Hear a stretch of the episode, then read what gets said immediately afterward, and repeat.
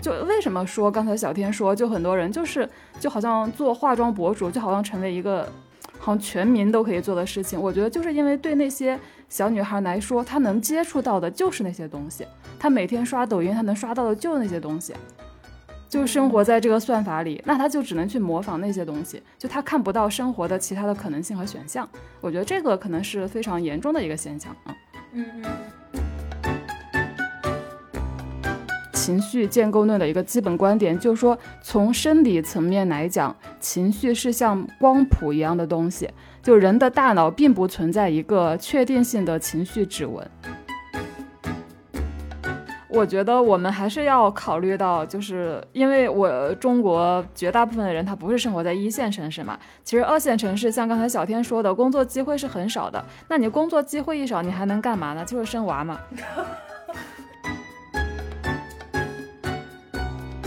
如果是有财务方面的焦虑、经济压力的人，也不太适合自由职业，因为其实自由职业，它其实没有太多的好处。当你一个人单干的时候，你永远是一个人单干，除非你以后会有其他的计划。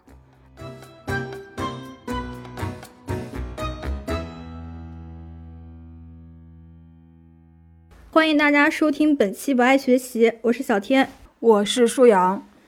我们这档播客相信教育要回归人的本身，才能帮助每一个人面对不确定的未来。我们会用满满的好奇心去探讨当下有意义的教育议题，去观察分享当下最有趣的教育实践。那么过去的两周呢，发生了很多大事，全国多地疫情爆发，俄乌战争愈演愈烈，然后韩国呢就选出了反女权的新总统，短暂把全球人民凝聚在一起的冬奥会与冬残奥会也依次落下帷幕，世界正在下沉，走向分裂、对立、竞争和封闭。但回头看看生活在这个世界中的我们，烦恼似乎还是那些难以寄托价值感的工作。未知前路令人迷茫，灵魂伴侣无处寻觅，生活压力令人窒息。那么能怎么办呢？除了继续埋头做事、学习、思考和总结，我们也想不出更好的办法来应对这个复杂又矛盾丛生的世界。那么今天呢，我和舒阳就分享一下近期的思考。那么先问一下这个最近持续在学习的舒阳，你读了什么书？学了什么课程？就其实听过上期的节目的听友都知道，就我最近把大把的业余时间 投入到一个叫做行为分析的一个线上课程上。介绍一下，这是一个什么样子的课？它是由独立学者杨志平老师开发的一套课程，课程平台叫做开智学堂，行为分析是他的开智学堂中的一个大课。然后我报这个课的原因呢，是因为春节的时候闲着的时候，就是一时冲动就花了五千块钱。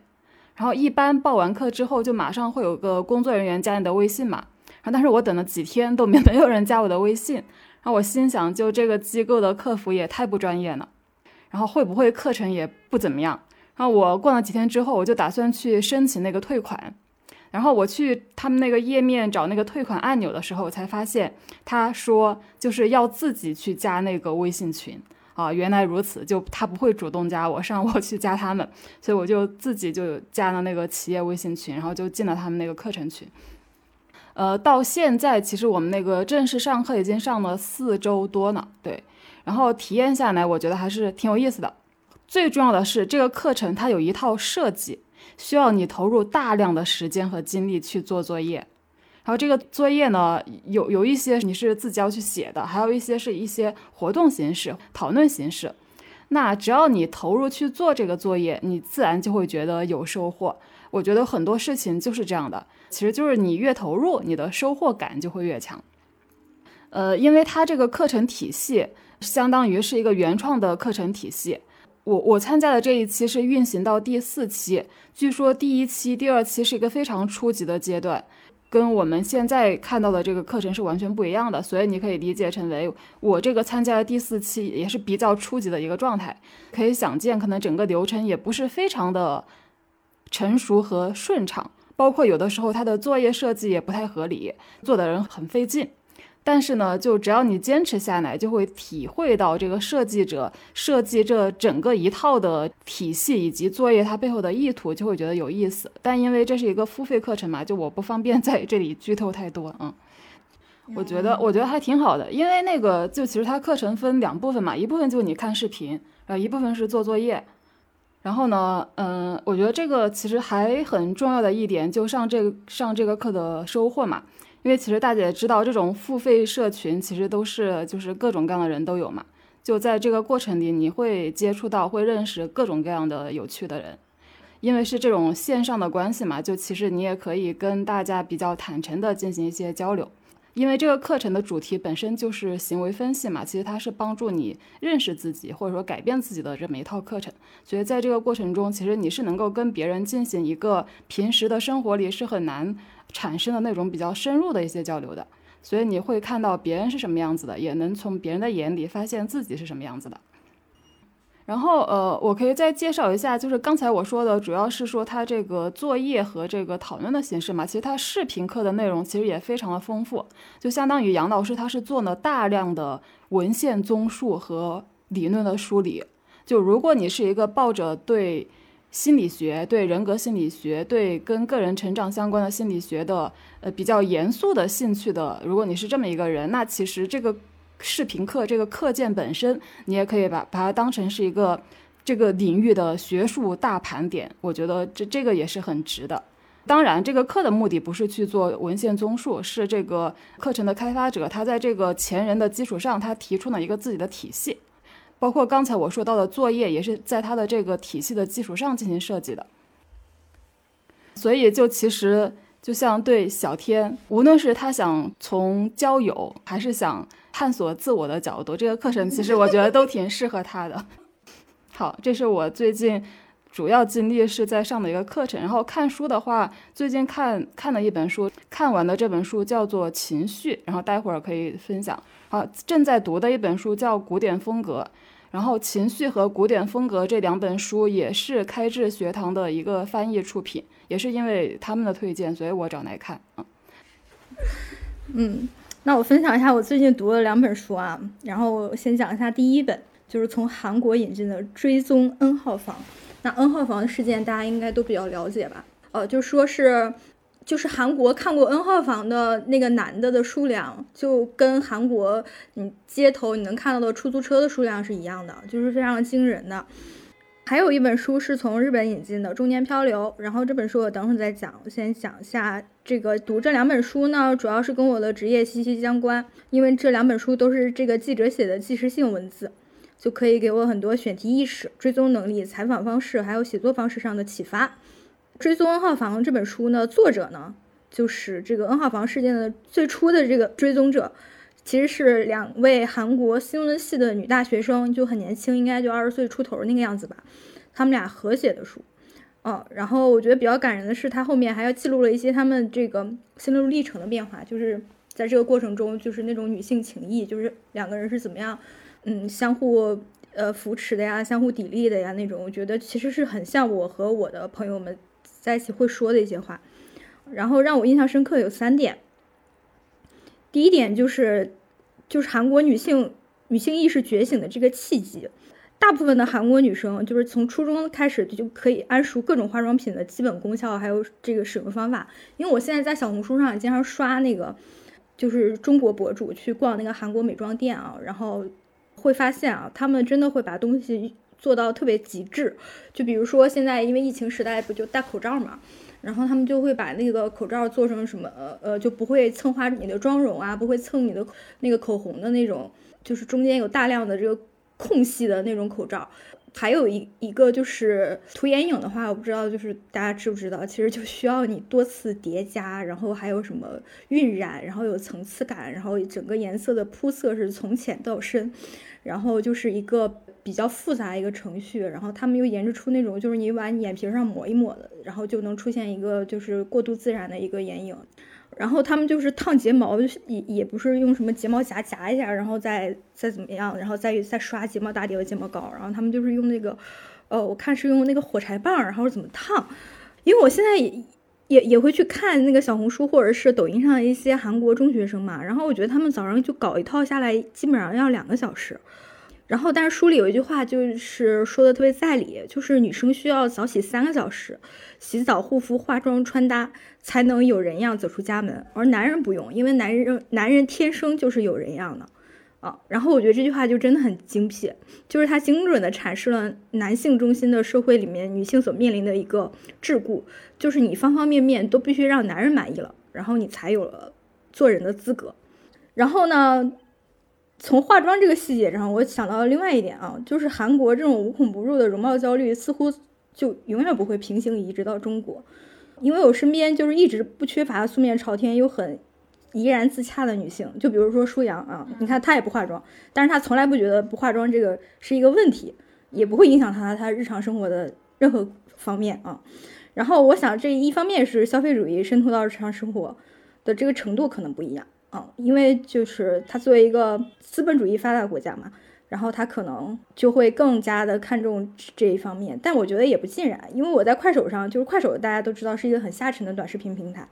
那也看到过很多生活环境非常差的女孩子，她可能就是真的就是她那个住的那个房子就拍的那个生活环境，我觉得在农村都算是非常差的。就比如说她有可能是他们在他们家那个屋顶上晒着什么各种粮食作物，然后在那里拍那个化妆视频，也有可能是在那种很黑暗的那种呃茅草房，不是茅草房，好像是泥瓦房里面就是做她的那个化妆视频，然后用的是拼多多，就是那种。九块九多少块眼影的那种彩妆，或者有一个女生，她竟然用那种那种锅上的灰然后画眼影，然后锅锅灰修容，就是也是在认真的化妆拍视频。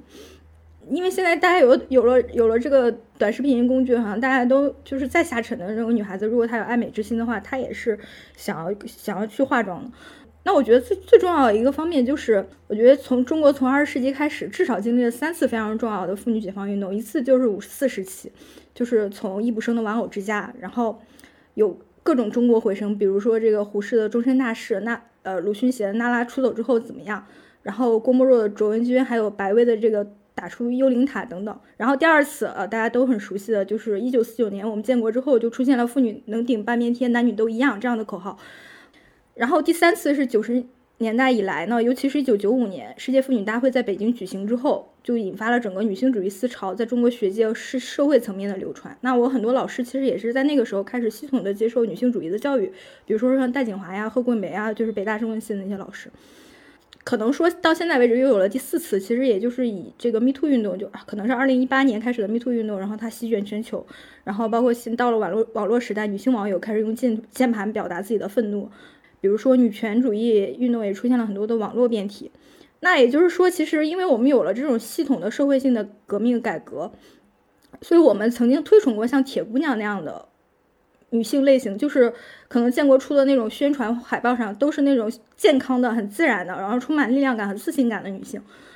也就是说，虽然现在主流审美已经在消费主义的加持之下发生了很大的转向，但是因为我们的这个历史基因里面曾经有过那样。的审美，所以这样力量感的审美就是女性不化妆，然后呃素面朝天，然后很自然，然后很自信，然后这种审美永远有它的合法性，就是它会有它的一席之地，它会保留下来。呃，但是韩国在 Me Too 运动之前是没有过这个全社会系统的女性解放运动的，呃，所以它整个国家的审美就是很统一的，同质性的迎合这个男性的欲望，然后再有了这个消费主义的加持，对女性的要求就愈发的严苛。然后，但是我想到这一点之后，我最想说的就是说，很多人对这个历史的倒退迂回是很绝望的。但我觉得是值得庆幸的一点，就是已经被开启的明智，就是说，如果有一部分女性她已经体会到了我独立自主，或者说我能够通过自己的能量来在这个世上安身立命，来获得自由和尊严感，这个感觉它有多美妙，那历史就不会轻易的倒退回去。就是可能现在我们看到会有一些。有点像历史倒退的那种迂回性的事件，比如说现在很多女孩可能想回家去做全职太太，但是我觉得就是能顶半边天的那种声音永远都是存在的。我们永远都会说，我们曾经有过妇女能顶半边天的这个时代，就是我们曾经被启蒙过的这一部分人就不会轻易的退缩。想到这儿，我觉得有的时候可以去用这种呃，就是可以用用用这个观点吧，来克服一些无力感，或者是来克服一些虚妄感吧。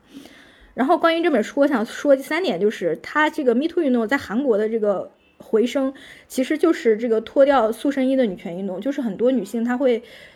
把自己的这个眼影啊、口红啊，还有她的那些什么腮红啊、粉底液啊，全都砸碎，然后在社交媒体上抛出这些被砸碎的这些彩妆的那个、那个、那个照片，然后剪很标志性的短发。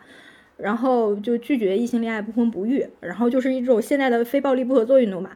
啊，甚至写这本书的两位女大学生呢，她会隐瞒自己有男友的事实，然后当就另外一一个发现，其实她的这个志同道合的朋友一直以来是有男朋友的时候，她这个朋友就觉得自己背叛了女性主义运动，啊，然后其实我现在因为我前不久做了两篇跟生育有关的稿子，哦，然后我觉得，呃，简中互联网上很多年轻女孩。她们就是很喜欢谩骂这个婚驴娇妻，婚驴就是比如说 Papi 酱是吧？那个网红，他不是呃结婚了嘛？然后她前不久不是生了个孩子嘛？然后她就在网上微博上说自己喂奶不是会有那种哺乳痛嘛？啊，小孩子会咬你的奶头或者怎么样？然后就底下一堆女权主义者就说。你以前贩卖你独立女性的形象，但你现在不还是为男人生孩子什么的，为男人哺育下一代什么的啊？你生你你现在抚养这个男孩之后都会瞧不起你，会瞧不起女性，然后就是什么你生的孩子不还是得姓那个男人的姓什么的？就是你不去争夺惯性权什么什么之类，就这种，就很多年轻女孩她自己选择了不婚不育，或者她认为她这个年龄她已经选择了不婚不育，呃，然后但是她看到有人结婚啊，然后有有人生孩子，她就会觉得这个人是婚驴。啊，这个人很女德啊，这个人是上女德班的，就很不进步啊。然后我觉得这种就很粗暴，很二元对立，很就是非此即彼，就非黑即白的这种。你就比如说我前面有一个采访对象，她是因为她老公有那个弱精症，没有办法生育嘛，然后就没有办法自然受孕，然后只能去她去做试管婴儿。但是因为大家如果了解的话，做试管婴儿还是要承受一些身体的痛苦的。就是你开始要打那个促排卵针，然后之后你就要进行一个取卵，取卵是取卵针进入你的体内啊，然后取吸附出卵子，然后接着是移移植，就是把在体外培植好的这个受精卵，呃，移植到你的子宫内，然后接着你还要经过一个整个的这个孕育怀孕的过程，然后接着是育儿的这个过程，而且很多是一次性成功不了的，然后需要多次就是多次循环这样一个过程。他把他这个经历抛到网上，就有很多人骂他嘛，就说这个身体有问题的不是你，那你为什么要去承受这个身体的代价？然后，但是他就就很痛苦。他说，这个就跟父母催他结婚、催他生育一样，都让他产生焦虑，因为他内心的真诚的想法是他想有自己的孩子，然后也不想因为就是老公有弱精症这个问题，就跟她老公离婚，所以他这是他一个很自发的、自愿的选择。呃，但是他就会这样被这个网上的人所谩骂，然后就也也让他感觉到很痛苦。然后我就觉得，就是可能现在大家把所有的愤怒，或者说大家所有的这个批判性的呃这种情绪，都移植到了这个这个这个性别议题上，因为其他的问题我们是不能言说的，没有空间的。但是性别问题它不是孤立的，呃，而是附着在这个复杂的社会运行系统和机理之中的。就是这种很简单粗暴的对立观念，根本不会让世界变好。就不要搞这种很粗暴的两性对立。刚才小天说化妆的时候，我想起一件事情，就是我有一个朋友，他跟我说，因为他生了孩子嘛，所以他的公公婆婆来到北京给她带孩子。她的婆婆是一个小学都没有上过的，几个字都不认识的一个那种农村妇女。她说她婆婆在家整天就在化妆，让她非常的惊讶。然后，但是我可以想象，可能她婆婆也没有其他什么事情，可能整天就刷抖音，但她刷到的抖音都是就类似就教人怎么化妆那种视频。真的，我觉得这个东西可以去观察。我我我想着我从什么角度可以写一篇特稿，呃，就是有非常年轻的，就是现在就基本上跟那个韩国差不多了，就是十一二岁那种小女孩，化那种全套的妆。那其实我觉得她那个年龄，她化完妆跟她没化妆就差别不大。其实还有就是，我我真的会觉得会。可能会引导向一种非常就是怎么说呢，就是很单一的、很同质化的一种审美。然后，而因为我觉得，呃，这个小女孩她在化妆解说这个过程中，我觉得她跟那些美妆博主的或者带货博主的口吻语气很像，让我觉得她很社会、很江湖，就是会让我引发一种生理上的不适感。嗯，是，我觉得就是反正最近我有一个非常大的体悟，可能因为就我我自己，包括我身边的人，其实还是。就比较所谓的有一点什么独立意识、独立思想的人吧，就会去做一些判断，会去做一些选择。但我觉得可能是非常非常多的人，绝大部分人，他真的是他接触什么，他就会学什么，就会就会模仿什么。我觉得这个是很可怕的。就为什么说刚才小天说，就很多人就是就好像做化妆博主，就好像成为一个好像全民都可以做的事情。我觉得就是因为对那些小女孩来说，她能接触到的就是那些东西，她每天刷抖音，她能刷到的就是那些东西，就生活在这个算法里，那她就只能去模仿那些东西，就她看不到生活的其他的可能性和选项。我觉得这个可能是非常严重的一个现象啊。嗯嗯嗯。其实那个说那个说那个老年人化妆哈，其实我觉得还相对来讲，我我我还是能够更理解一些的，因为其实我觉得有可能像你说的，你朋友婆婆那个那那个那个条件，我觉得她应该年轻的时候非常贫瘠，然后也没有这个消费社会，生活的各种选项其实也是非常的非常单薄，然后非常贫瘠。那其实爱美之心这个东西应该是人的一个天赋是吧，或一个人的一种本能，然后他这个时候他有这个条件了，他有这个资源了。啊，这个身边又各种人又在引导和鼓励你这样做，所以他就会去模仿嘛。你说现在很多那种老年人，他为啥能被贾贾京东给骗得一文不剩，是吧？就是因为他从来没有得到过爱。有一个人，他对隔着屏幕对你表达我很爱你，我很爱你，披着一张京东的脸，然后他就能把钱全都刷给他。对，就是我觉得这些呃中国这个中老年女性的她们的那种欲望。或者他们内心的这个隐秘的这种、这种、这种情感需求，我觉得太需要被这个社会所重视和满足了。我肯定不是觉得说老年人就不应该化妆怎么样，我只是在思考这个现象嘛。这个这个让我朋友也很惊讶，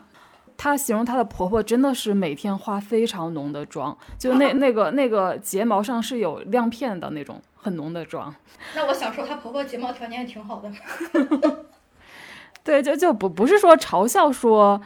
老年女性化妆，是我觉得就是刚才说的，她能够接触到什么，她就会就是被那个东西影响。嗯，我我觉得这个就是反正我是就是感慨吧，就仅仅是感慨而已。嗯，那好，那接下来让这个舒阳来分享一下他刚才说的情绪这本书。啊，对我分享一下刚才我说的情绪这本书。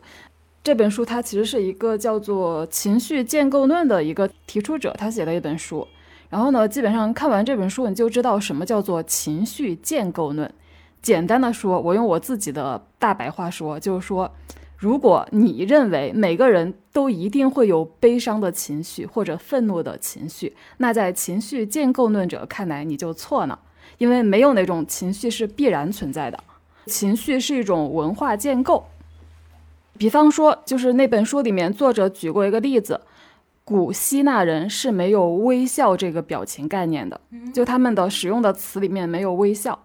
但这不代表他们不会做出类似现代人微笑的表情，但在他们的那个语言里是没有微笑这个概念的。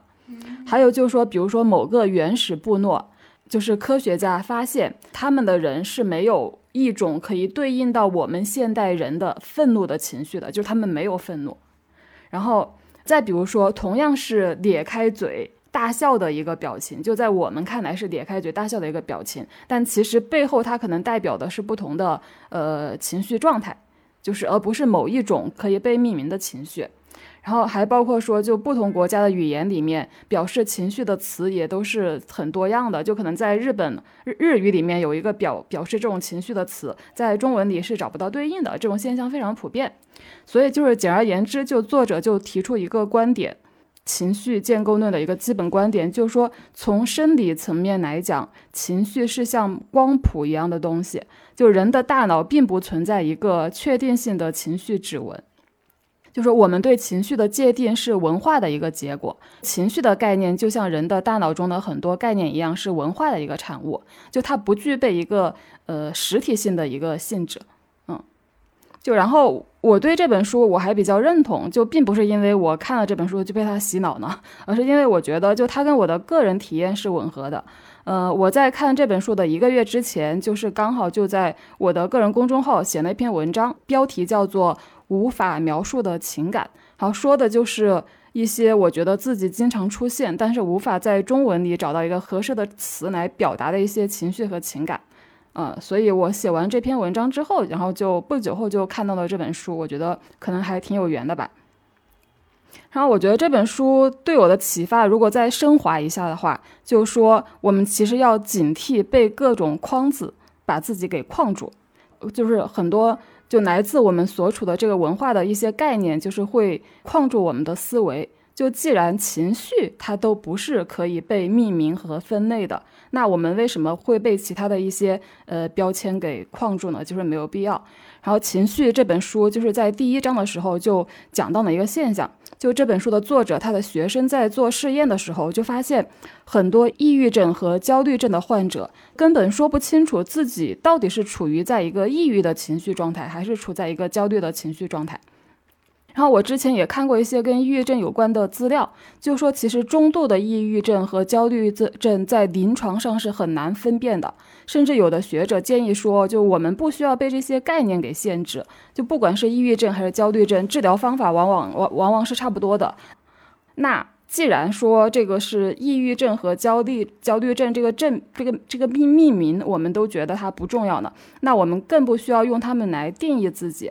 就比方说，有一些人他可能最近情绪低落，然后就怀疑自己得抑郁症，然后他可能去网上大量的搜索抑郁症的相关资料，抑郁症的表现是什么呀？怎么确诊是不是得了抑郁症啊？或者他可能可能去医院去挂了一个精神科，然后医生给他了一个诊断，然后呢他就给自己安上了一个抑郁症的帽子。我觉得这些其实在我看来都是没有必要的。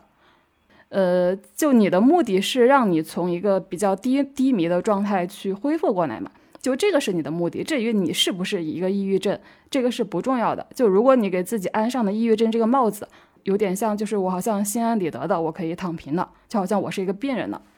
所以我觉得其实我们是可以去反思这些概念对我们的影响。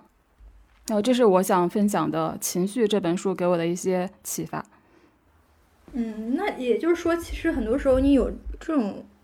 比如说心理的一些波动，你觉得没必要上纲上线，是这意思吗？对，就是看你怎么理解这个上纲上线了。比比方说，有的时候我们跟别人解释我现在状态不好，我可以说我最近有点抑郁，或者说我已经被确诊了一个轻度抑郁症，我觉得这个是 OK 的。但是我们没有必要把它作为自己的一个帽子给自己戴上去。嗯嗯，就是你觉得治疗该治疗还是要治疗，但是。没有必要，就是就做出这个病给你的一些反应。我觉得这个东西它是一个，就是一个边界模糊的一个东西。就其实可能西医里面的抑郁症，你去找一个中医，中医可可能就跟你说你是身体哪方面不调，就中医也不会给你按一个抑郁症的帽子。当然，中医可能会给你按一个其他的帽子，但我觉得这个都不重要。这个都是在他们那些体系里，他们自己去呃构建的一些概念。嗯，但是我觉得这个倒让我想到了一个一个，就是说，因为我们一直以来就是好像就有那种构建一种一种一种一种，我就是某种是就是场景下你必须有的情绪一样的这样一种约定俗成的文化。我觉得就是，比如说我之前不是说有我我我都像那个开端里边那个叫黄什么。那个女那个女孩就是在那个地铁上被人猥亵嘛，然后之后呢，就是就被那个猥亵者就被民警抓了一个现行，然后当时就让我去呃那个派出所去指证他，然后只要留下了我的证言，就可以把这个人送到监狱里面，好像是关押十五天，然后呢，呃是行政拘留吧，嗯，然后我就去了，然后呢，但是这个这个警察在问我。那个关于猥亵的一些细节的时候，我当时其实内心是很平静的，但是我觉得好像是在这样一种文化，就是在这样一种社社会情景下，我应该表现出我的愤怒，或者说我的呃我我的那种痛苦，或者说我我我应该会感受到一种强烈的耻感什么之类的。然后我觉得我就好像有点表演的情绪，就表表演我不是很平静，但其实我内心是平静的。我不知道别人有没有这种，我觉得这个也很正常啊，完全可以理解啊。这这就是那个情绪这本书的他指出来的嘛，就因为每个人他的情绪的那个本身就是很不一样的，就我们对同一件事情做出的也不会做出同样的反应。而且有的时候你的那种情绪也是你很难去描述的。你未，我觉得未必也未必是平静，可能是另外一个什么无法描述的一个状态。只是你现在只是找到了“平静”这个词，代表你那个时候其实并不是说很难受的那种状态，啊。但但不管怎么样，不管你的感受是怎么样的，那个人他猥亵了，这是一个事实。那你只需要向那个派出所的人指出这个事实就 OK 了。嗯嗯。所以我觉得这个不需要有任何的心理负担。那我接着说一下，就是呃，我说的这个《中年漂流》这本书啊，就是日本这个自由记者小林美希写的一本关于日本中年失业群体的书。就首先呢，关于自由记者这个职业身份，我就很感兴趣啊，因为我我现在也是为媒体服务，我就会发现很多选题通不过呀，然后就你写出来他还这那的，就就反正就是这种焦虑存在吧。所以，如果你深耕一个地方自己写，那就不会有什么人阻挠你，然后只要你能搞定养活自己，找到出版方的事情就可以了。所以我现在就觉得，你要只要为别人打工，别人就是买断了你的时间，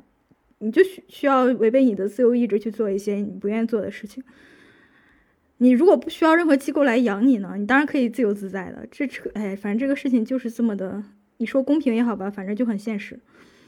中年漂流啊，这本书讲了日本社会存在这个三十五岁的现象的问题。就我现在发现这个问题越来越突出了，就是你三十五之后，这个就业机会下降啊，考公考编你也失去资格，然后怀孕呢也很困难啊。因为我最近不是做了两个跟生育有关的题嘛，所以其实查了个大量的背景资料，三十五之后受孕的几率的确会有这个断崖式的下降。然后我就觉得这个事情很荒谬啊，因为我们这一代很可能平均活到九十五岁或者一百零五岁。你看我爷爷现在都。九十二三了，还非常的健壮，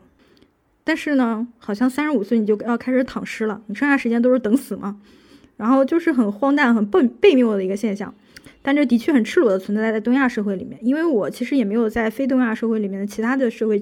中真正的生活过啊，但是我就是看到一些网络上的一些言论啊，好像就只有东亚社会特别的在乎这个年龄啊，就是这个年龄焦虑感会特别的深重啊。嗯，因为有的人说他跑去欧洲读了个博士嘛，他发现读博的有很多是四十多岁的，在国内可能会觉得这个人是神经病，因为你四十多，你就算读了博还能怎么样呢？你能凭什么教授、副教授吗？嗯，失去资格了吧？你能评终身教职吗？不可能了吧？你可能连找个地方上班都难了吧？所以大众的做法呢，都是在三十五岁之前啊，尽量搞定生活的这个主干大局，比如说拥有体制内的稳定工作。买完房子，生完孩子，然后尽可能得到这个体制和婚姻家庭的支持。但是现在所谓这个稳定的工作呢，越来越少。这个日本呢，虽然没有这个国企编制这样的概念啊，但是大家如果稍微了解一下，就可以知道日本有这个正式雇佣、非正式雇佣和派遣员工这样的概念啊。不管日本还是中国，趋势都是稳定的工作越来越少，然后轻易被辞退的劳动合同工成为社会主流。因为我也还有一些同学，他是在老家工作的嘛，然后他在老家的法院或什么样的，但是呢，他是那种劳动合同工，是不带编制的。就是现在好像很多体制内，他会有很大量招招聘大量的无编的这样的一一些呃合同工，然后你如果想转成正式编制呢，你还要通过什么考试，就类似这种。但是如果说其实在外面打工的话，如果有保障，其实我觉得也没有什么呀。但是我最近刷小红书呢，发现很多求职者，即便是生活在西安、苏州这种印象中还可以的这种二线城市，如果不进入体制内，就面临的就是一周单休，就是双休的这个职位基本是没有的，然后没有社保，就很多公司是不给交社保的，然后呢，试用期超长，然后无故辞退这样的困境。如果说我们真正去了解这个劳动法，会发现这个劳动法还就是在法律意义上哈，它还是非常保障劳动者的合法权益的，但是呢。我们生活的不是法律赋予我们这个世界，我们生活在一个现实世界中。这个劳动法呢，它都基本上就等同于一张纸。就很多人会抛出来他跟 HR 的这个辩论啊，就比如说，他说他又问这个公司你给交社保吗？然后那公司说我不给你交，然后他就抛出劳动法说第多少条说不给交社保是违法的，望周知。然后那个 boss 就是不是那个 HR 就说啊，那你就去找你你想。找的那种工作吧，反正我们公司是养不了你这种人，就就是这种，嗯，那我觉得这就是新自由主义时代的这个每个人普通人必须面临的困境。你生孩子，你怀孕，然后因为我最近的一个采访对象，她因为怀了二胎，然后被迅速的边缘化，然后从原来带团队的这个高管被移到了去做文职，然后他的工资呢有一半都来自于他的这个绩效奖金，但现在因为没办法带团队做业务，就等于他现在薪水降到了原来的一半儿。然后我就说你为什么不去申诉，或者说去劳动仲裁局控诉？他说你肚子里怀着这个，你你能自己那么想不开吗？你能跟自己过不去吗？你这样的话，你肚子里的娃怎么怎么办？还有就是，嗯，你如果跟他闹的话，你毕竟是在人家手下打工，然后你养人鼻息，你闹的话呢，他很怕自己休完产假过了哺乳期之后，呃，就是这个劳动法所保障这个女员工啊，你哺乳期不能辞退她。这个是这个写在法律条文里，但是他很怕他过了哺乳期之后就把你给辞退了。我说辞退也要赔你 N 加一啊。他说，所以现在就要把我工资慢慢减下来了嘛，减轻公司的这个这个这个到最后赔偿赔偿金嘛。所以说就是感觉是那种上有政策下有对策啊，就是任何国家的任何这个宏观的条文，你到落实到具体的生活之中，就是步步都是可以就给你消解掉啊，你没有办法去获得你法律意义上想要的那个世界。但我我感觉我父母那时候每一步都无比顺畅，原因就是因为我父母就是一个国企的员工，是吧？他什么都是给你搭好的。你你生下来三岁你进托儿所，然后六岁进了子弟附属小学，初中进了，然后是九年一贯的义务教育，然后小学初中连一块儿。啊，中考的确是自己考的，但是也步行离我家十分钟吧。感觉反正孩子十八岁之前的事儿是可以，他们都可以依靠这个国企的那一套，就是。保障机制来完成。十八岁之后呢，我面临的现在这个世界，他们就觉得很无奈啊，家里没有钱啊什么的，就是你你每一步都很难，所以现在年轻人越来越沮丧颓废，无计可施啊。如果大家知道，就日本有很多御宅族，然后不出去工作，然后也不读书，然后就也不也也不相亲，就在家里躺着躺平平啊。可能现在中国也越来越多了吧，就是裸辞在家的孩子们。另外还有一个三十五岁生育的问题啊。当然，我现在虽然离三十五还是有几年，呃，也也也要开始考虑这个问题了，嗯，因为我就是采访了一个，呃，生活在上海的一个，从任何意义上来讲，她应该都是独独立的都市职业女性，比如说她在荷兰留学，然后回国之后先在香港工作一段时间，然后现在定居在上海，然后之前是设计公司的设计师，然后我觉得，嗯，这个这个履历来讲的话，可能跟我们听播客的大部分。受众还是比较的接近的啊，但是他现在就是辞职放放弃工作，然后在家里面就是全职做试管婴儿，全职备孕，完整的独立性或者是主体性的自我跟这个社会的这个对于母职的要求二者之间存在这个天然的冲突，这些说的已经很多了啊，但是我从他的这个心路历程上，我来想到，可能一个人的他的心心理真的会变的啊，比如说他年轻的时候。三十三岁之前，他的想法也是我要有自己的设计公司，啊，我要在职场证明我的能力，我要成为一个有价值的人。可是到他三十五的时候呢，他想的就是，可能都不如一个切实的自己创造出来的一个孩子，自己的孕育的这个过程，让他觉得更能给他足够的慰慰藉。因为我刚才也说了，我觉得现在网上对于这个。婚姻啊，不婚不育肯定是主流啊，在简中互联网上，你你能看到肯定是年轻人在那呐喊着不婚不育是主流，但我希望这种声音也能被听到。有一些女性，她年轻的时候她也是独立女性，但到了三十五的时候，她可能就是想要一个孩子，但是当时我就就发现生不出来了。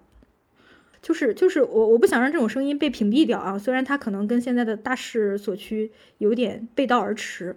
但这个问题我也没有什么好的这个解决措施，嗯，因为我现在就是。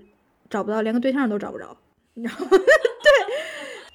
但我没有像小天说的啊，我觉得什么不婚不育是主流啊，我没有这种感觉。不是，你到互联网上一些年轻社区，你看看，比如说豆瓣儿、豆瓣八组、微博。但但你这个没没有统计上的代表性啊。上网的都是一些年轻人，那年轻人呢，他肯定可以不婚不育啊，是吧？因为他们还有二十年可以婚育啊。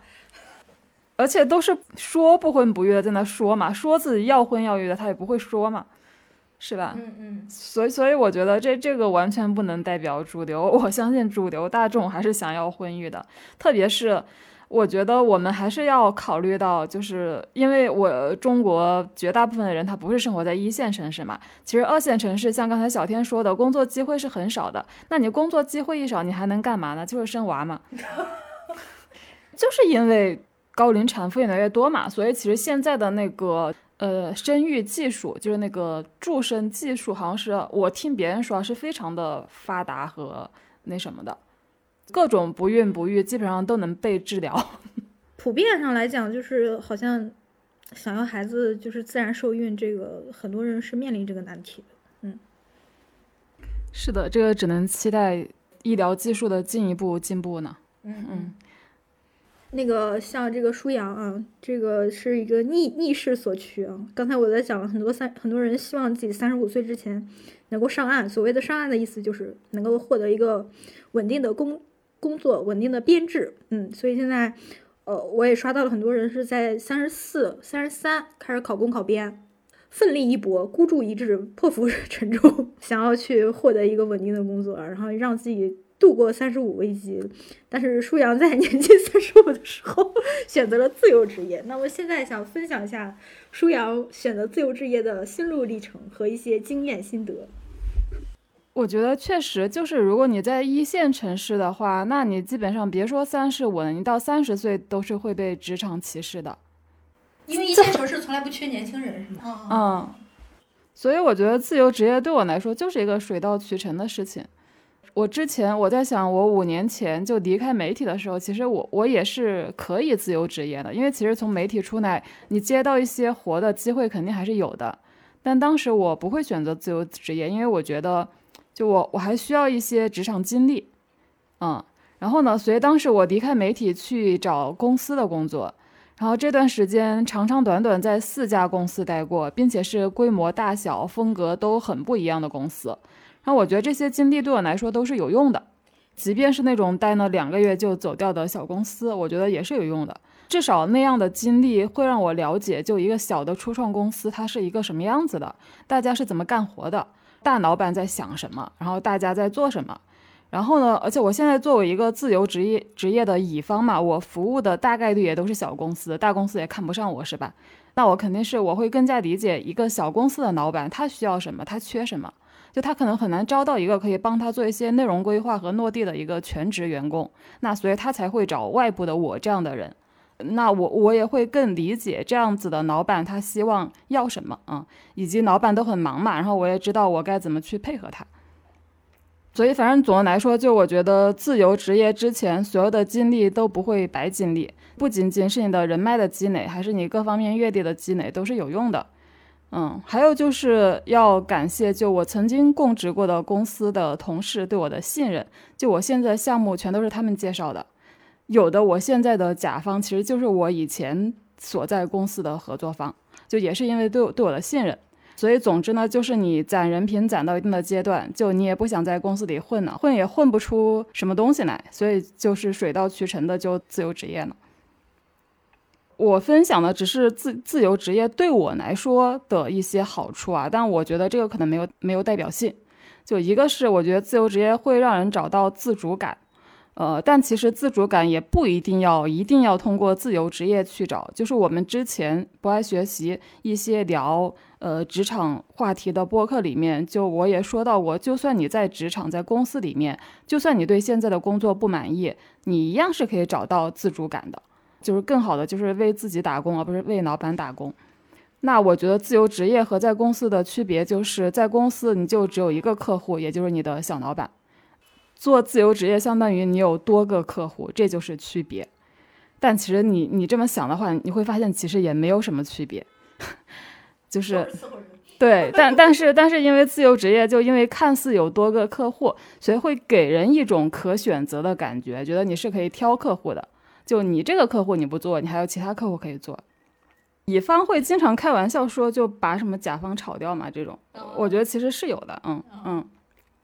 然后我觉得自由职业还有一个好处，就是你对自己的价值认知会更加清晰。因为在一家公司里面，你其实你得到的只是这家公司对你的能力的反馈，大部分时候就是你的那个小领导对你的反馈。但是到了这个大市场上之后呢，你能够得到的。反馈是更多方面的，嗯，然后在这个过程中，其实你的视野也会更加开阔，因为你知道每一家公司都在做什么，因为你肯定是跟他们深度的去合作一些项目嘛，你也知道他们需要什么，嗯，所以我觉得，就你对市场整体来说是更加了解的，就不比在公司里，其实你的视野是比较局限的，你就盯着那家公司要你干的那一摊子事啊。呃，我觉得就是，就对于还没有自由职业，但是有这个想法的人来说，如果你觉得你还没有那种水到渠成的感觉，那你现在应该就是不适合自由职业的，至少目前还不是时机。嗯，那我觉得我现在应该还不是时机。我主要是因为经济原因，对，这也是我后面想说的，就是我觉得，如果是有财务方面的焦虑、经济压力的人，也不太适合自由职业，因为其实自由职业，它其实没有太多的好处，因为你想，自由职业你是脱离了一个组织，你在一个组织里，你是有晋升和上升的可能性和空间的，当你一个人单干的时候，你永远是一个人单干，除非你以后会有其他的计划。那在这种情况下，就相当于如果你是为了糊口去做自由职业，那你永远永远就是还是处在那种忙忙碌碌的状态。只不过以前你是给一家公司搬砖，现在你是给几家公司搬砖。